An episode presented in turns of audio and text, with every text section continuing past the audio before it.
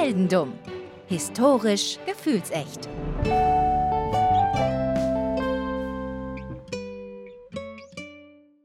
Hallo Philipp. Hallo Daniel. Du hast uns ja beim letzten Mal in eine mysteriöse Ecke der Heldenum-Geschichten mitgenommen. Mhm. Und dieses Mal würde ich mal uns mal wieder auf das übliche Heldenum-Level runterziehen, wenn es für dich okay ist. Ich bin, ich bin sowas von dabei. Und zwar gehen wir so ein bisschen in die, ja, in, in klassische Gewässer, im wahrsten Sinne des Wortes. Wo, wobei oh, dieses Mal. Boote.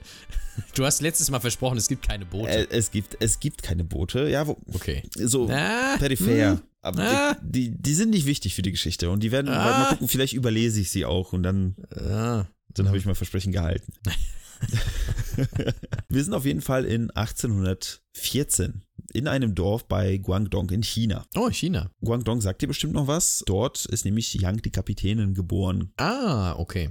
die wir ungefähr sieb- 60, 70 Jahre zuvor in derselben Gegend kennengelernt haben. Ja, ich erinnere mich. Und lustigerweise, ja, das müssen so 50 Jahre sein. Und äh, lustigerweise, gerade vier Jahre zuvor, um 1810 ungefähr herum, hat Yang quasi sich in Anführungsstrichen ergeben der chinesischen Regierung damals. Die Geschichte kann man sich ja anhören.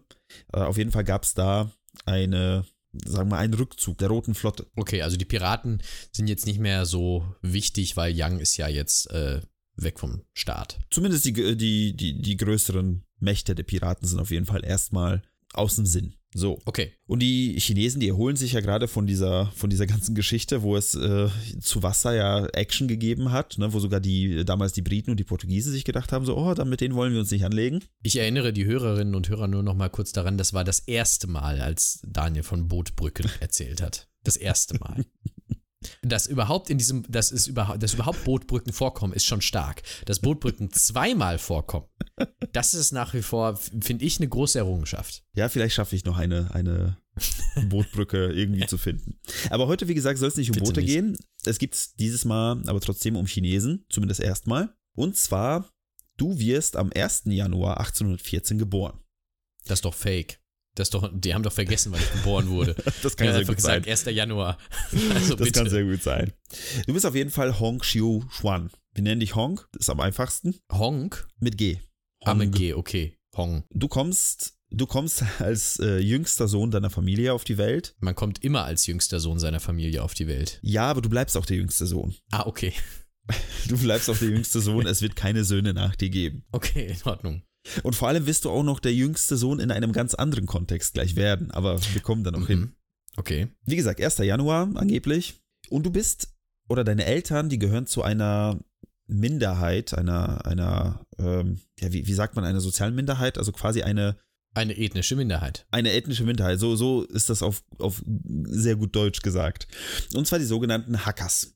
Das sind einfach irgendwelche Leute, die speziell, also die eigene Dialekte haben, ne, die eine eigene Subkultur in China hatten. Alle um die Gegend von Guangdong. Umso mehr hat's deine Familie und die Community, nennen wir es jetzt mal, gefreut, dass, dass du ein scheinbar sehr schlauer Junge bist. Also du kommst auf die Welt und schon mit fünf Jahren äh, merkt man dir an, dass du sehr wissgebierig, wissgebierig, wissbegierig bist. Da geht's wieder ums Bier hier, ich merke das schon. Wissgebierig. wissgebierig, ja.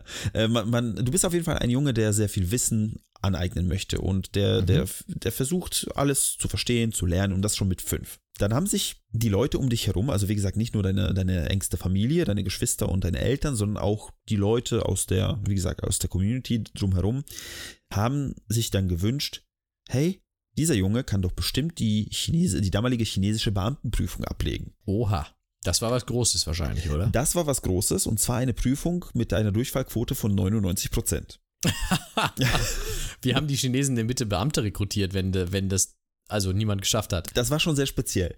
Äh, bei dieser Prüfung, äh, die hat man ungefähr mit 15 Jahren abgelegt, im Schnitt. Mhm. Leute haben aber, also grundsätzlich fiel erstmal jeder durch. Immer. Ne? Also es, Mhm. die Wahrscheinlichkeit, dass du da durchgekommen bist, war sehr gering.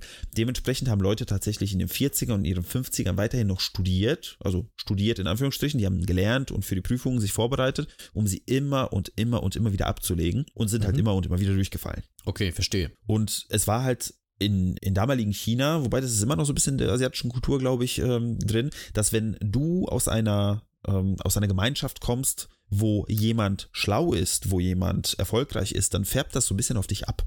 Ne? Das, das ist aber im Negativen auch so. Ne? Das heißt, wenn du jetzt irgendwie verwandt mit einem Verbrecher bist, bist du automatisch auch ungern gesehen. Ja, soweit, so klar. Und dementsprechend hat man in dich sehr viel dieser, äh, dieser Hoffnung reingesteckt. Ne? Dass du quasi, du bist der, der goldene Junge. Der soziale Aufsteiger. Genau. So, und deine Eltern haben da sehr viel Geld, äh, sehr viel Geld reingesteckt, äh, damit du halt lernen kannst. Ne? Und ähm, auch, wie gesagt, die Nachbarn und die Freunde der Familie, die haben alle Geld reingepumpt in deine Bildung. Schon mit 13, um 1827, fährst du zum ersten Mal in die Stadt Guangdong und legst diese Prüfung ab. Oh, mit 13 schon. Also zwei Jahre, bevor man das eigentlich normalerweise macht. Genau. Das heißt also, ich bin so frühreif, dass man mir das sogar schon mit 13 zutraut, dass ich das genau. schaffe. Genau. Ich sage, ich schaff's nicht. Natürlich nicht. Natürlich schaffst du es nicht. Und es ist natürlich ein Schock. Wieso? Es ist auch wirklich, bei 99% der Fälle fallen die Leute durch. Natürlich schaffe ich es nicht mit 13. Naja, es ist ein Schock, weil all das Geld deiner Familie, deiner Bekannten, der Freunde der Familie, des Ja. Dorfes in deine Bildung reinging und Klar, das Geld war verstehe. irgendwann mal auch alle. Ne, man konnte sich Ja. nicht mehr leisten, dich finanziell zu unterstützen, damit du schlau wirst. Und deine Laufbahn als Gelehrter bzw. Beamter in dem Moment ist halt erstmal vom Fenster. Ja, also das kann ich mir gut vorstellen, weil äh, natürlich es jetzt auch schwierig ist, dann die, also man kann das jedes Jahr machen. Das kannst du immer wieder machen. Also Ach, immer wieder, also ist egal wann. Genau, genau. Ich würde jeden Tag einfach kommen, bis sie so genervt von mir sind und dass sie mich sagen, ja, komm, ey, geht schon. Aber okay, aber ich habe ja noch jetzt ein bisschen Zeit. Du hast jetzt ein bisschen Zeit. Und du hast dir auch gedacht, also du bist irgendwie, dadurch, dass du ja zwischendurch, sagen wir mal, genug oder anders, man hat dich so weit finanziell unterstützt, dass du scheinbar in Kreisen unterwegs warst, auch schon als Kind, wo du Leute kennengelernt hast, die reich sind. Das ist immer gut. Und du hattest einen Kumpel, der kam aus einer reichen Familie. Und der hat sich gedacht, hey, ich gehe auf eine Reise, wo ich ein bisschen was lernen kann. Und du hast dich einfach drangehangen. Hast dir gedacht, ich komme einfach mal mit, der bezahlt mir das scheinbar, ne, oder nimmt mich einfach mit und dann gehen wir studieren. So nach dem Motto. Also ich, äh, ich- also heutzutage würde ich sagen, das ist ein bisschen fishy. Ein bisschen fishy schon. Für damalige Verhältnisse war das, du setzt dich mit einfach an die Kutsche oder, wie, oder was auch immer und setzt dich damit rein und kommst in einem Jahr wieder, scheinbar. Ja, also mit 13 äh, wäre jetzt nicht mein, mein favorisierter Plan für mein Kind, aber okay. Okay, es ist alles, alles für den Erfolg. So ist es. Du bist mit 13 losgefahren, kamst mit 14 wieder und hast scheinbar so viel gelernt, dass du jetzt noch nicht bereit warst, zwar die Prüfung abzulegen, weil du musstest ja auch noch mehr lernen. Ne? Also du hast schon gemerkt, Mhm. okay, ich muss mehr lernen, mehr lernen, aber ich muss ja irgendwie an Geld kommen. Aber du hast mit 14 schon angefangen, quasi als Lehrer zu arbeiten. Für andere, die da, die auch diese Prüfung machen wollten, oder? Genau, also unterschiedliches wahrscheinlich. Ne? Also im Endeffekt hast du dir Geld dazu verdient, um selber weiter zu studieren und hast, wie gesagt, äh, Leuten Sachen beigebracht. Ne? Also im Endeffekt sowas wie Nachhilfelehrer heutzutage mit 14 könntest du vielleicht machen für die Jüngeren. Würde Ja, gehen. Ja, ne? geht. geht. Geht. Da waren die Dinge halt schon ein bisschen anders. Naja, auf jeden Fall, du hast sehr lange Geld verdient, sehr lange gelernt, dass du mit 22, also 1836, dich entschlossen hast, ich fahre nach Guangdong, ich lege diese Prüfung ab. Okay, zweiter Versuch. Zweiter Versuch. Ich schaff's wieder nicht. Ja, wa- warte, bevor, bevor du da überhaupt ankommst, also du kommst in der Stadt an und da gibt es ja noch so einen kleinen quasi, also so Weg durch den Marktplatz, bis du in dieser Universität Ja, ja. oder wie auch immer man das Klar. nennen soll, ankommst und du gehst da vorbei und da sind so, du, Marktschreier äh, äh, und, und, und irgendwelche anderen Leute, die dir irgendwas verkaufen wollen und, und ähnliches. Und da gab es auch scheinbar irgendwelche Prediger. Und die haben, also du hast dir gedacht, komm, Prediger, nerv mich jetzt nicht. Die haben dir so ein Pamphlet in die, äh, in die Hand gedrückt und du hast da irgendwas gelesen und äh, irgendwas mit Bibelkunde oder sowas. Ja. Hast das Ding weggeschmissen und bist weitergegangen. Du hast ja was Wichtigeres zu tun. Also ich muss sagen, da sehe ich mich. Ja, ne? Passt. Und dann hast du versagt. da sehe ich mich. Also, du hast es versemmelt, ne, mit dieser Natürlich. Prüfung. Aber jetzt, kann, jetzt werde ich Bibelprediger. Nee. Schade. Ein Jahr später, 1837, denkst dir, komm, dieses Mal aber. Ich kann's ja eigentlich. Ich habe ja gelernt, ich habe Leuten, Leuten andere Sachen beigebracht, ich kann das doch. Was ich mich frage, ist jetzt, also, wie bekommt diese, wie bekommt dieses chinesische Beamtentum denn überhaupt seinen Nachwuchs? Wenn es niemand jemals schafft, da irgendjemand muss ja auch diese Prüfungen abnehmen. Das Du müssen ja musst- Leute sein, die die Prüfung geschafft haben, oder Du nicht? musst bedenken, wie viele Chinesen es auf der Welt gegeben hat, damals schon. Ja, aber die sind ja nicht alle da. Also. Aber wenn es alle probieren. Ja, okay, ja, okay. Wenn es alle probieren, äh, ist das natürlich was anderes. Naja, auf jeden Fall, du fährst ein Jahr später nochmal hin und du schwörst in dem Moment, es wird jetzt klappen. Mein ganzes Leben hängt davon ab. Es muss funktionieren. Und es klappt nicht. Natürlich nicht. Du hast zum dritten Mal versagt. Ich, ich bin der Menderes von China. Du bist der Menderes von China, ja. Und ich sag mal so, es macht dich fertig. Weil dreimal und du hast so viel Zeit und Geld und, und Elan da reingesteckt. Du erleidest einen Nervenzusammenbruch. da sehe ich mich. du kommst nach Hause, legst dich in dein Bett. Und wachst auf in, auf den Philippinen. Nee, du fällst aber in ein Delirium. Oh, das ist nicht gut. Du bist nicht mehr ansprechbar und deine Familie hat Angst, dass du sterben wirst. Gestorben an Traurigkeit. Das ist ja Star Wars hier. Ja. Und sie waren auch nicht um, äh, umsonst besorgt, weil es schien irgendwas nicht mit dir zu stimmen. Du warst in einer Art Trance. Okay. Und du hast angefangen zu halluzinieren. Jetzt wird's weird. Und du weißt, wir hatten schon mehrere Male Geschichten, wo jemand meint, etwas gesehen oder gehört zu haben und hat sich das, hat sich dann Sachen zur Lebensaufgabe gemacht. Sei es Aeschylus. Ja. Ja, mit äh, griechischen Göttern, Karl mit der, äh, der Maria Frau. Esperanza oder wie sie hieß. Ne? Ja. ja, ja. Und äh, dir geht's ähm, ähnlich. Oh, wen habe ich gesehen? Du hast eine Vision von deiner Familie, Das geht ja noch. Aber nicht deine Familie, die du zu Hause kennst. Ah, sogar von meiner zukünftigen Familie mit Frau und Kind. Ja und nein. Diese Familie sagt dir, sie ist halt deine, also diese Menschen, die du siehst, sagen dir, sie sind deine Familie. Sie stellen sich vor als dein Vater und als deine Mutter, Das sind die aber gar nicht. als dein älterer Bruder, als deine Stiefschwester, deine Ehefrau und dein Sohn. Mhm.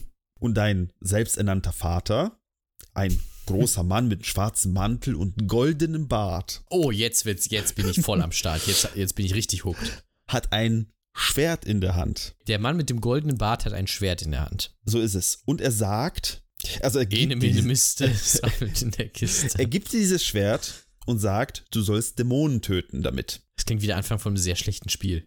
Ja, so ist es. So ist es. Naja, auf jeden Fall, er sagt, du sollst Dämonen töten, weil diese Menschen auf der Welt, die beten diese Dämonen an, statt mich anzubeten. Also sagt dein Vater. Oh, solche Visionen, das ist immer ganz kritisch. Oh, oh, oh, oh, oh, oh. Und du wachst auf, bist erstmal völlig verwirrt. Denkst dir aber so, ey, nee, das ist, das war ein ganz weirder Trip. Und Ja.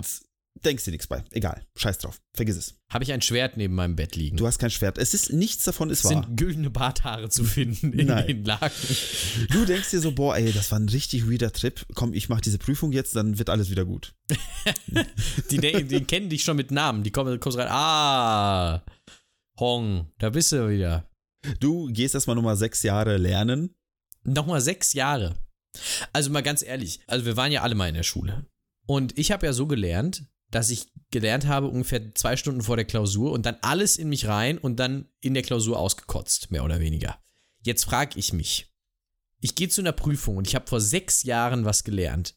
Wie erinnere ich mich daran, was ich vor sechs Jahren gelernt habe? Ich weiß nicht mal, was ich vorgestern gegessen habe. Das ist richtig, ja. Und wie du dir vorstellen kannst, 1843 machst du diese Prüfung und es klappt nicht. Ja, das ist doch völlig klar, dass es nicht klappt. Das ist so völlig, völliger Quatsch. Stoff für sechs Jahre auf sechs Jahre verteilt ist halt blöd. So ist es. Wie langsam hat der denn gelernt? Also, was muss man denn da alles wissen Ich, das, vor ich weiß es nicht. Ich weiß nicht, was man da alles lernen muss. Auf jeden Fall, es ging dir danach nicht so gut, wie du dir vorstellen Schon wieder kannst. ne? Delirium. Nee, dieses Mal nicht so schlimm, aber deine, deine Familie, ne, die kümmern sich ja um dich und dein Cousin kommt vorbei zu Besuch. Hat der einen goldenen Bart? Nein, aber er hat zufälligerweise den Schlüssel zu deinen Visionen dabei. Was ist das denn jetzt für ein Zeug?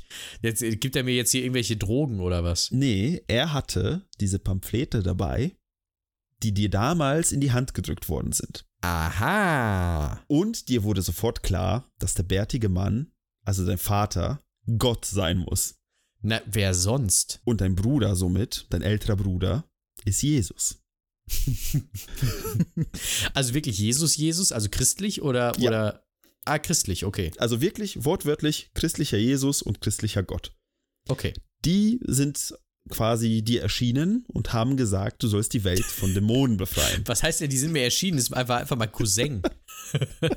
naja, dein Cousin hat dir quasi ähm, die Bibel vorbeigebracht oder mehr oder weniger eine Übersetzung von diesen ganzen äh, christlichen Aufzeichnungen und du hast die gelesen und verstanden, okay, das war ja Gott, der mit mir gesprochen hat und Jesus und Natürlich. Ich, bin, ja, ich bin der Bruder von Jesus.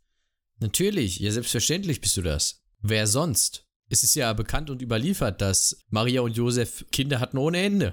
Ja, in China. Auch, auch ja, in China, auch 1800 Jahre später noch. Naja, long story short, du bist der Auserwählte und du sollst. Wieso bin ich jetzt der Auserwählte? Äh, er ist doch Jesus. Ja, aber du bist, der, du bist der, der die Welt befreien muss von Dämonen. Ach ja, stimmt ja, habe ich fast schon wieder vergessen. Und, und du interpretierst das so, dass du China, weil das ist ja das große Land, quasi die Welt, von den Lehren des Konfuzius, äh, Konfusius, Konf Konfusius. Konfusius. Ja, so fühle ich mich. So fühle ich mich. Die Lehren des Konfuzius und des Buddhismus befreien sollst. Ah, die sind böse. Und die sind alle böse. Und du okay. lässt dir sofort drei Schwerter schmieden. Warum drei? Ich habe nur zwei Hände. Sie werden die Dämonentöter genannt. Ah. Und du denkst dir so, okay, ich bin der Bruder von Jesus. Ich habe drei Schwerter, ich soll jetzt die Welt befreien. Aber ich kann das nicht alleine. Das heißt, du gehst predigen. Uff, oh je. Äh, fahre ich als Missionar nach Holland und treffe da einen Mann, der alles ist? Nee, zum Glück nicht. Du bleibst in China, du bleibst sogar in der Gegend, wo du herkommst und du versuchst Leute anzuwerben für deine neue Religion, Kult, wie auch immer man das nennen möchte, Sekte. Sekte. Und du kriegst das nicht hin. Die ganzen Leute denken sich, was ist das für einer? Schon wieder irgend so ein Bibeltyp. Ja, vor allem, also, das Christentum sagt ja von sich selbst auch, sei eine friedliche Religion. Und da kommt so ein Typ mit drei Schwertern und sagt, wir müssen jetzt hier, müssen jetzt hier mal den Frieden bringen. Du, du merkst aber, dass diese ganzen Leute aus dieser Hackerklasse, ne, also diese ganze. Hackerklasse merke ich jetzt auch langsam mit den Schwertern. diese Leute äh, fallen dir quasi zu Füßen, weil die sich denken, ach guck mal, das ist einer von uns, das ist der Auserwählte. Und oh. innerhalb von wenigen Jahren oh. folgen dir, man schätzt, zwischen 10 und 30.000 Menschen. Ja, das klingt nach einer ganz normalen Twitter-Karriere. Das stimmt, aber es reicht dir nicht. Das klingt auch nach einer ganz normalen Twitter-Karriere. Du lässt dir eine Bibel zukommen. Diese Bibel schreibst du um, wo drin steht, dass du der Bruder Jesus bist, also der Bruder, der Bruder von Jesus. und Natürlich. The, Was the nicht passt, wird passend on. gemacht. Richtig. Was nicht passt, wird passend gemacht. Einfach die Bibel umschreiben, dann wird, wird auch stimmen. Ist das denn das, das fünfte Evangelium nach Hong oder was? So ungefähr. Oder sind es fünf? Nee, weiß ich nicht, keine Ahnung. Auf jeden Fall, du überleg mal, ne, nach, nach einigen Jahren, wo waren wir zuletzt? Wir waren in 1943, wo du äh, diese letzte Prüfung abgelegt hast. Wir sind jetzt, äh, nicht 19, 18, 18, 18. 1843. 1943 waren wir, wobei die Parallele kommt noch, warte. Da wurden, da wurden auch Prüfungen abgelegt, aber ganz andere Art. Wir sind jetzt 1851, also acht, ja, doch acht Jahre später. Acht Jahre später warst du so weit, dass du so viele, so viele Menschen hinter dir hattest, dass du angefangen hast, Kreuzzüge zu starten. Ähm, da waren wir doch schon mal so geschichtlich gesehen. Ja, du hast angefangen, Kreuzzüge zu starten. Und du hast wirklich richtige Armeen, Milizen quasi gehabt, die Ungläubige gejagt haben. Überleg mal, einen Sprung von zehn ähm. Jahren und du bist plötzlich im dunklen Mittelalter. Ja, und plötzlich bin ich, also wirklich. Was ist denn da jetzt? Also, ich verstehe erstens nicht, wo die ganzen Leute herkommen, aber ich kann es mir irgendwie erklären, dass in so einem kleinen Kosmos von so einer kleinen Stadt und so, dann verbreitet sich das auf andere Städte und sowas, wenn man wirklich fest daran glaubt und so. Okay, okay, okay, okay, okay. Aber genug Leute für einen Kreuzzug? Wo bin ich denn hingekreuzzzugt? Es ist eskaliert. Es ist einfach eskaliert. Zwei Jahre später habt ihr eine Stadt, die Stadt Nanjing, versucht zu erobern. Also wirklich, ihr wart schon dabei, Städte also zu erobern. Ich bin jetzt sogar so ein richtiger Feldherr. Es, du bist ein Feldherr. Um 1800, Fe du bist quasi Warlord 1853 in China mit damals noch 20, 30.000 Leuten dabei. ist ja irre. Du musst dir vorstellen, du hast diese Stadt Nanjing eingenommen. Und ja. die chinesische Regierung hat da Truppen, Soldaten hingeschickt, um das abzuwehren. Die haben es nicht geschafft. Okay. Und du hast somit im Anschluss das Himmelreich Taiping gegründet innerhalb von das China. Das Himmelreich. Das Himmelreich.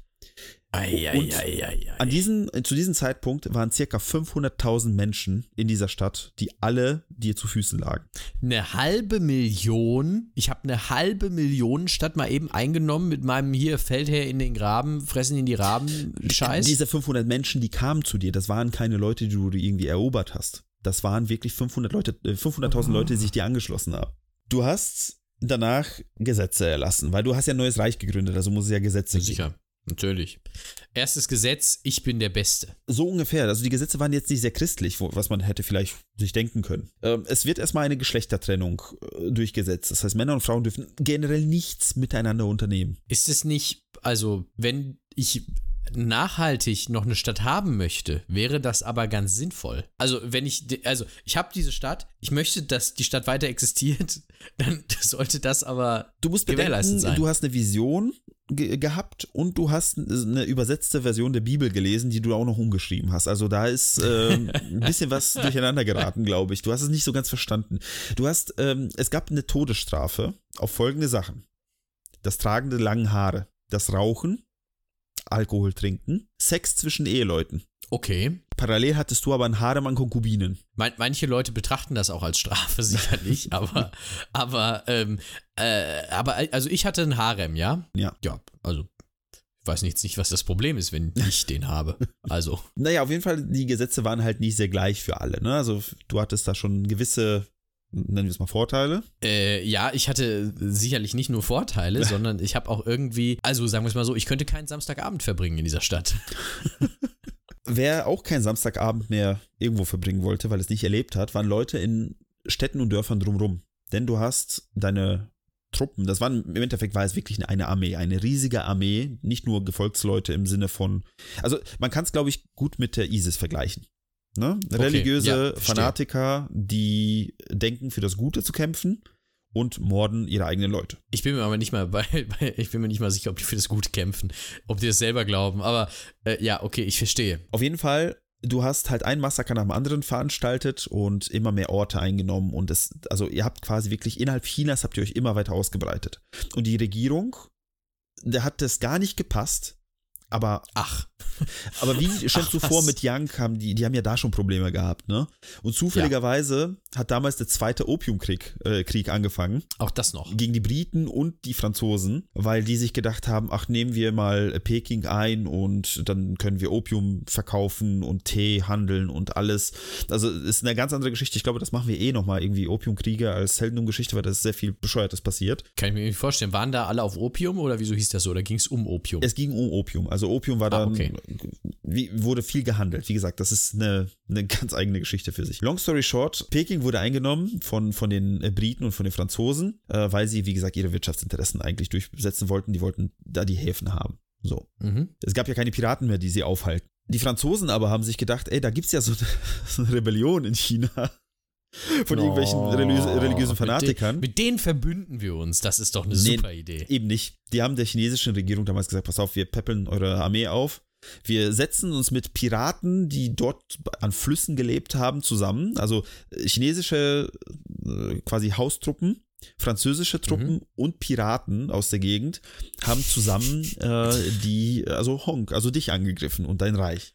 Das Die haben bestimmt äh, mit, mit Bootbrücken, hoffe ich. Äh, das weiß ich leider nicht. Das habe ich nicht Piraten geprüft. waren. Bestimmt. Von allen auf, an Flüssen, ne? Also doch, am Ende sind es doch Boote. Vielleicht. Es kommen Boote vor. Piraten befinden sich im Normalfall auf Booten. Vielleicht waren das ja Fußpiraten. Vielleicht waren es auch Piwissen. Den müssen wir ein bisschen atmen lassen für die Ja. Zuhörer. Ja, ja, ja.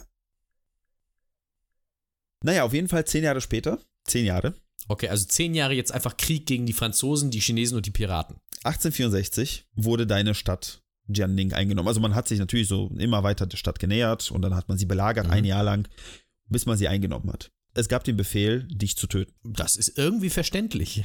Also, ich kann es den Leuten nicht verdenken. Man fand dich aber nicht, denn du warst schon tot. Ich lag am Strand in Adelaide. Du bist unter mysteriösen Umständen gestorben. Das stimmt schon. Ach was. Man hat dich, man hat dich tatsächlich begraben, deine Leute haben dich begraben, nachdem du gesagt hast, äh, Leute, sammelt mir hier Kräuter und Beeren und so weiter und irgendwelches Zeug und daraus mache ich mir einen Tee. Und äh, sie haben Kräuter und, also die haben genau das gesammelt, was du denen gesagt hast. Und das war giftig. Das war giftig. Du hast dich quasi höchstwahrscheinlich selbst vergiftet oder eine krasse Lebensmittelvergiftung äh, aus Versehen bekommen. Super Idee. Also könnte es sogar sein, bei Lebensmittelvergiftung könnte es sogar sein, dass ich mich tatsächlich mal wieder zu Tode geschissen habe. Das, ich, ich glaube, das ist ein guter ähm, Ansatz, wie wir da mit vorgehen mit diesem Tod. Eher ein Absatz. Aber okay. Auf jeden Fall, du bist gestorben und man hat dich begraben. Und als dich die chinesische Regierung gefunden hat oder dein Grab, haben die dich ex erstmal exhumiert. Dann haben sie dich eingeäschert. Dann haben sie dich in der Kanone gepackt und verschossen. Damit du bloß keine letzte Ruhe findest. Und das hat so, so hat es funktioniert. Also ich bin dann natürlich in alle Einzelteile wahrscheinlich zerbröselt. Also, was auch immer aus der Asche übrig geblieben ist. Und da, das war das Ende deiner Geschichte. Wobei es in dieser Episode noch ein bisschen weitergeht, weil, wie gesagt, du warst der Bruder von Jesus und wurdest, wurdest aus einer Kanone geschossen. Irgendwie ist die Geschichte, ich sag mal so, nicht sehr äh, zufriedenstellend.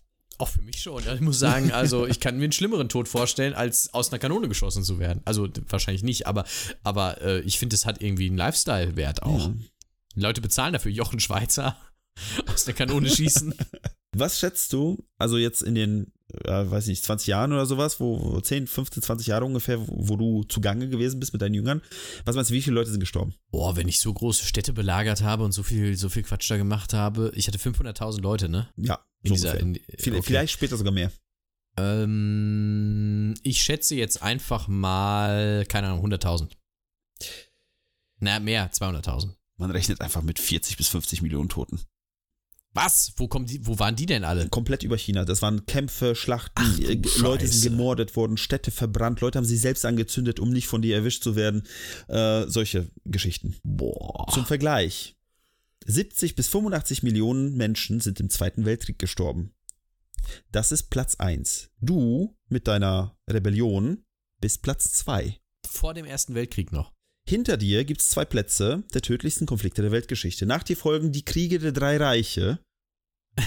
Den hatten wir ja schon. Und danach die Mongolen mit jeweils ca. 95 Millionen Toten. Äh, 35 Millionen Toten, Entschuldigung. Ach krass, dann ist der erste, dann ist der erste Weltkrieg gar nicht so, äh, so krass. Der war irgendwie immer, der wäre Platz 6, 7 oder krass. sowas. Also es ist, ähm, wie gesagt, da gibt es da gibt's einen krassen Wahnsinn. Abstand zwischen, äh, zwischen den, sagen wir, asiatischen Konflikten, ne, Mongolen, dein Aufstand und die drei Reiche und dann der Zweite Weltkrieg ganz oben. Ne? Man hat das Gefühl, in Asien wird einfach rücksichtslos drauf losgemetzelt. Also wurde damals, vor 200 Jahren. Die hatten viele Konflikte. Ne? Es waren viele Menschen, die ein großes Land äh, unterjochen wollen und die hatten scheinbar auch sehr gute Möglichkeiten. Und die Leute waren halt, äh, nee, die, die haben mitgemacht. Ja, offenbar. Aber, wie gesagt, die Geschichte ist noch nicht vorbei. Wir müssen nämlich nochmal kurz zurückspringen, ein paar Jährchen. Und zwar auf einen anderen Kontinent. Wir gehen in die USA. Okay. Was hat das jetzt mit der Geschichte noch zu tun? Jetzt bin ich sehr gespannt. Peripher etwas. Wir lernen John Murray Spear kennen. Der ist in 1804 in Boston geboren und hat sein ganzes Leben Gutes getan. Mhm. Er war ein Weltverbesserer. Ein Philanthrop. Er setzte sich für Rechte für Frauen ein, für Tiere. Er sprach sich öffentlich gegen die Sklaverei aus. Er wollte, dass jeder medizinische Versorgung bekommt, wenn er sie braucht. Ja, ist ja gar nicht schlecht. Er holte Kinder und äh, Jugendliche aus Gefängnissen, wenn sie irgendwie einen Stift geklaut haben und dann für, dafür lebenslänglich bekamen, ne, wie es damals üblich war, und äh, gab den Perspektiven. Ne? Er organisierte Spenden, Galen oder Galen vielleicht nicht, aber er organisierte Spendengelder, damit diese Kinder und Jugendliche halt wieder ins Leben zurückkommen können. So. Jetzt, jetzt lass mich raten, wie er in diese mhm. Geschichte passt. Hat er einen goldenen Bart? Nein. Hat er irgendwie ein Schwert? Nein. Einen Versuch hast du noch. Hat er irgendwie mit den, mit den, hat er irgendwie eine humanitäre Mission gelauncht nach China, um Menschen zu retten? Auch nicht. Jetzt bin ich sehr gespannt. Er hatte ja wie gesagt, ne, sehr viel Gutes getan und versucht, Gutes zu tun. Er hatte mal eine Rede gehalten, irgendwie auf einer Veranstaltung und hat, da, hat sich gegen die Sklaverei ausgesprochen, öffentlich. Ne? Und dann kam ein Mob Menschen, die halt offensichtlich für die Sklaverei waren. Natürlich kam da ein Mob Menschen, ist einfach so ein Mob, der, der zum Wischen kommt vorbei. und die haben ihn, die haben ihn verprügelt. Und irgendwas okay. veränderte sich in ihm. Der hatte irgendwie, äh, irgendwas war anders. Mhm. In der Zeit, wo gerade halt dieser, also wir, wir sind jetzt mittlerweile zeitmäßig wieder, wo China gerade getobt hat, also der ganze Krieg getobt hat in China, ne, wo, wo Leute gestorben sind ohne Ende, hat Amerika Spiritualität entdeckt. Sie angefangen haben, Seancen zu starten, mit Geistern zu sprechen, Kristallkugeln und solche Späße. Ja. Ich sehe uns wieder im, im Akte X-Universum wie letztes Mal. Als 1852 in China die Kreuzzüge starteten, Das wusste dieser Satz alleine, als 1852 in China die Kreuzzüge standen. Die Leute erklären uns für verrückt, wenn wir das senden. hatte, hatte John sich dieser, diesen Spiritul, ich weiß gar nicht, wie man das auf Deutsch nennt, Spiri, Spiritus. Äh, Spiritualism. Spi Spiritualism, so heißt es. Spiritualismus? Spiritualismus. Spiritualismus. Spirituosen. Spirituosen. Spirituosen. Wodka. Als, als, Wodka. Er hatte Wodka. als John zu viel Wodka hatte, hatte er eine Vision. Nein, er hatte den güldenen Bartmann als Vision. Er hatte eine viel bessere Vision. Er sagte, Tote hätten mit ihm gesprochen. Natürlich. Und diese Toten hätten ihm eine Aufgabe gegeben. Oh, nö. Was? Die Aufgabe war, die Welt zu revolutionieren. Durchs Mittelmeer austrocknen oder, oder was hat er vor? Er sagte, es war nicht, also er sagte nicht, es war nicht Gott höchstpersönlich, weil, ne, warum sollte er es denn sagen? Aber es war nicht Gott persönlich. Es war der sogenannte Congress of Spirits oder auch andere, äh, andere Quellen sagen, the Association of Electricizers. Das kann auch nur sich ein Amerikaner ausdenken. Okay. Die Mitglieder dieses Congress of Spirits, was denkst du? Der Congress of Spirits. Ja, Jesus muss dabei sein, glaube ich, ist gesetzt. Oder Gott. Nee, ke- keiner, Ähm, keiner der Heiligen. Keiner der Heiligen. Okay, dann äh, ist vielleicht hier der, der Kreuzzugmann dabei, der Hong. Nee, der war noch am Leben. Der hat gerade seine Kreuzzüge Ach stimmt, der ist ja noch gar nicht tot. Also es müssen, es, also keine Heiligen, aber tot und spiritualistisch. Ja, und äh, wie gesagt, der, der, zweite, der zweite Name äh, Association of Electricizers oder Electrices. Äh, äh, Tesla. Nicht Tesla per se, aber äh, ich weiß gar nicht, Tesla. George Washington ist doch bestimmt immer dabei. Fast. Benjamin Franklin, Benjamin Franklin. Thomas Jefferson, John Also Quincy außer ihm. Adams und noch ein paar andere. Thomas Edison oder so vielleicht noch. Sie haben ihm gesagt, er soll einen, also sie haben, sie haben nicht nur gesprochen mit ihm, sie haben ihm gesagt, pass auf, du kannst den elektrischen Telegraphen ablösen. Du kannst ein kabelloses interplanetares Kommunikationsgerät bauen. Dazu musst du einen Anzug bauen, welches Trancen verstärkt. Und du wirst eine Maschine bauen, die einen universellen Code äh, zum Denken benutzt. Einen universellen Code zum Denken Ja. benutzt. Das ist so, kommt mir das vor. Sie haben ihnen eine Das Anleitung. Die Sie haben- Zeitmaschine hier. Sie haben ihnen eine Anleitung gegeben, wie man ein elektrisches Schiff, was durch telekinetische Batterien befördert wird, baut. Eine Bohrmaschine, die durch jeden Felsen kommt, ein Fahrzeug, das schwebt und mein, mein Liebling, eine Nähmaschine, die ohne Hände funktioniert. Das waren die undenkbaren Dinge damals. Eine Maschine, die fliegt. Ein, äh, eine Nähmaschine, die ohne Hände funktioniert. Er baute äh, Sachen. Ob es diese Sachen mit bei waren, kann ich jetzt nicht genau sagen, weil das ist irgendwie nicht aus der Geschichte heraus, also hervorgegangen aus den Quellen. Aber zwei Jahre später, 1854, baute er sein Meisterwerk. Daran hat er neun Monate lang gebaut. Neun Monate. Okay, jetzt bin ich aber mal gespannt. Also, War es ein Kind? Ja. Oh. Er baute, er baute die New Motive Power Machine. Den neuen Messias. Eine Maschine aus Metall mit Ma- mit Magneten, Glaszylindern und Chemikalien, die Geister gebärt. Das klingt echt, das, ach Gott, oh Gott, oh Gott. Die Geister gebärt, was, was macht die denn? Zitat, sowas, was es noch nie gab. Weder auf der Erde noch unter Wasser. Ist- es ist ein Zitat, ja. Weder auf der Erde noch unter Wasser. Ja, man weiß nie, was die Leute so erfunden haben in, äh, wie heißt das Land? Atlantis? Äh, äh, Atlantis. Ich war bei Tansania, das ist ganz falsch. Das ist ganz falsch. Atlantis. Also die Maschine, man beschreibt sie, das war einfach nur ein Tisch. Auf diesem Tisch waren irgendwelche Zahnräder, Metallkolben, Glaskolben, irgendwelche Sachen, ja. Aber diese, diese Maschine hatte Teile, die so ein bisschen wie ein Mensch aufgebaut worden sind. Das heißt, es gab, es gab Dinge, die irgendwie mit einem Kopf korrespondiert hat, mit quasi Okay. Armen und Beinen, mit Lunge und mit Herz. Also im Endeffekt, wie gesagt, so, so, eine Spieluhr. Und ähm, wie gesagt, um, um, um äh, John herum versammelt sich, sich mittlerweile auch so ein Kult aus diesen spirituellen Leuten. Ne? Die hatten alle voll Bock drauf. Er hatte damals auch in so einer Zeitschrift ähm, Artikel verfasst, schon, schon im Voraus, bevor er diese Maschine gebaut hat, bevor Jefferson, Jefferson ihm eine Anleitung für Spilo erklärt hat. Wie hieß die Zeitschrift? Idiots Inc. oder? Ich, ich verlinke sie. Ich verlinke sie. Ich, ich, Das kann den, Na- ich kann den Käseblatt. Namen nicht mehr sagen. Das Käseblatt. Das äh, Blatt des Spiritualisten. Naja, und auf jeden Fall, er hatte diesen Kult. Und dieser Kult äh, hat ihn bis nach Massachusetts mitgenommen quasi. Oder, nee, nicht mitgenommen. Gefolgt. Da gab es bei Boston gab es einen äh, sogenannten High Rock Tower. Und da gibt es daneben die High Rock Cottage. Das ist im Endeffekt ein, ein Schuppen, wo er Mhm. und sein Kult, äh, wo die Erlaubnis hatten, da irgendwie deren Sachen zu machen. Und spätestens jetzt sage ich, es wird jetzt mehr dumm als geschichtlich, Okay. weil das sind jetzt ähm, Sachen, wo es keine richtigen Quellen gibt. Es, man sagt immer, einer der Kultisten hat erzählt, ne? Okay. Hat berichtet. John baute sich einen Anzug aus Metall, geschmückt mit Juwelen. Also quasi eine Rüstung, so eine, so eine Ritterrüstung. Mhm. Iron Man. Wir sind wieder 1850, ne? Er hatte eine Ritterrüstung an. Ja, ja, ja. Okay. Nur damit ich, ne, damit wir es nicht vergessen. Und er und seine Kultisten begannen mit einem Ritual um diese Maschine herum. Seine Geisterhelfer, ja, das äh, Jefferson und so weiter, drangen in diese Maschine ein. Es gab einen, einen, einen hellen Lichtblitz. Er fiel zu Boden. Eine Frau sollte Maria werden. Und sie fiel in eine Trance und hatte zwei Stunden Wehen. Äh, Und dann gab es einen weiteren Lichtblitz und die Maschine begann zu leben. ähm, aha. Und das war's, weil die Geschichte gibt gar nicht mehr so viel her. Es gab Leute, die sich diese Maschine dann angeguckt haben und das war einfach nur ein Tisch mit Sachen. Und man sagte, wenn man genau hinguckt, an manchen Stellen zu bestimmten Zeiten, dann hat sie sich ein ganz kleines bisschen bewegt. Durch Weil- den Wind wahrscheinlich. Wahrscheinlich. Aber John sagte, hey, das ist das Kind Gottes. Das ist der Bruder von Jesus. Er ist noch ein Baby. Gebt ihm Zeit, um erwachsen zu werden.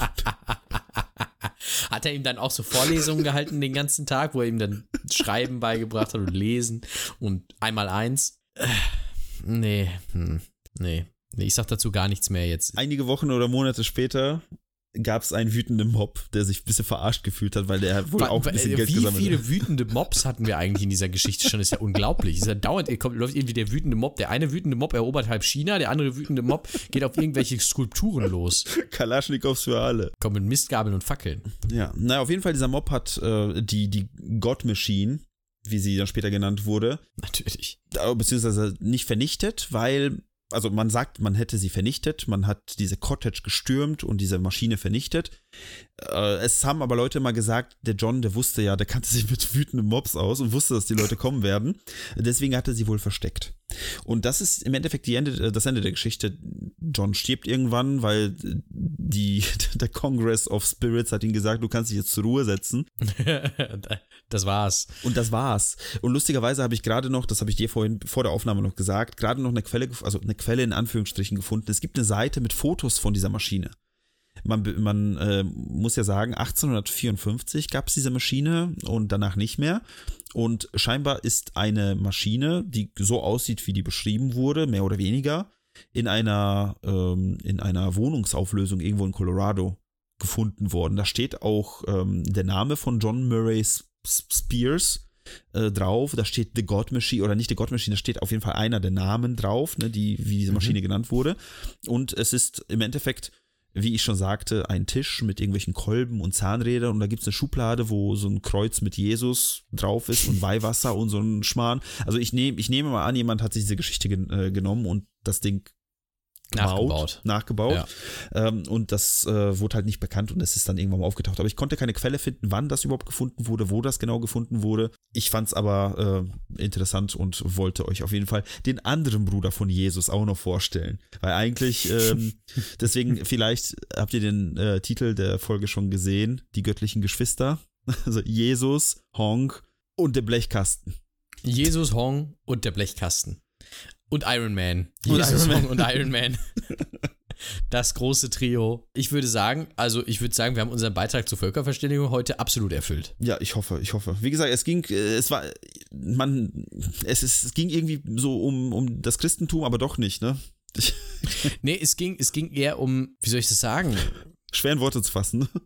Es ist sehr schwer in Worte zu fassen. Es ging eher um Dinge, die gerne das Christentum wären, aber es, also sagen wir mal, beim, beim Versuch gescheitert sind. ja, knapp daneben das ist leider auch vorbei. Aber trotzdem, also ich finde, äh, du sagst knapp daneben ist aber auch vorbei. Ich sage, die Geschichte war trotzdem Volltreffer, weil äh, die beide Brüder Jesus an einem Abend kennenzulernen, ich glaube, da, äh, da reißen sich viele drum. Ich weiß auch nicht, ob ich der Erste auf der, auf der Welt bin, der diese Parallele zwischen den beiden Gottesbrüdern zur selben Zeit ungefähr äh, hergestellt hat. Ne? Weil ich habe das eine mal gelesen, dann irgendwie das andere gelesen, dachte mir, Moment, das findet ja im gleichen, also ungefähr im gleichen Zeitraum statt. Da ist ja. doch irgendwas faul dran. Da ist doch was im Busch. Da ist doch was im Busch. Vielleicht ein Geist, vielleicht ein bärtiger Gott, vielleicht aber auch einfach ein Chinese mit drei Schwertern. Man weiß es nicht. Man weiß es nicht. Es wird äh, das Geheimnis bleiben und äh, unser Kollege nimmt das Geheimnis ja auch mit ins Grab, wo diese komische Maschine ist. So ist es, so ist es. Aber gut, wie gesagt, das war die Geschichte von den göttlichen Geschwistern. Also wie gesagt, ich hoffe, es fühlt sich keine Religion irgendwie beleidigt oder oh, wir waren nachteilig. Nett. Wir waren schon nett. Ich, ich meine, wir haben ja doch, ich, ich, ich glaube schon, ne? Wir haben nur Massenmörder beleidigt, das ist okay. Das ist, das ist, das machen wir ja grundsätzlich immer. Und ich, ich ja. finde, wir kriegen ja noch meistens die Kurve, wenn es um Massenmörder, Massenmörder geht, irgendwie. es geht erschreckend häufig um Massenmörder, aber ähm, ja, Gut, wie gesagt. Wir, wir, wir, kriegen die Kurve. Wir kriegen die Kurve. Ich bedanke mich fürs Zuhören. Ich auch. Und äh, Philipp, bei dir geht's um kugelige, äh, kugelige Sachen, habe ich gehört, nächstes Jahr. Äh, nächstes Jahr, nächstes Mal. Nächstes Jahr, um Gottes Willen, das wäre ja noch lange hin. Ja, es wird, äh, sagen wir mal, also sagen wir es mal so. Wenn man musikalisch ist, wenn man musikalisch ist, dann muss man das ab und zu tun, damit man, wenn man, wenn man Inventur macht. Im Kern wird eine, wird's eine Heldennummer-Geschichte wahrscheinlich. Da bin ich schwer von überzeugt. Sehr gut. Dann Dankeschön, bis zum nächsten Mal. bis zum nächsten Mal, ciao.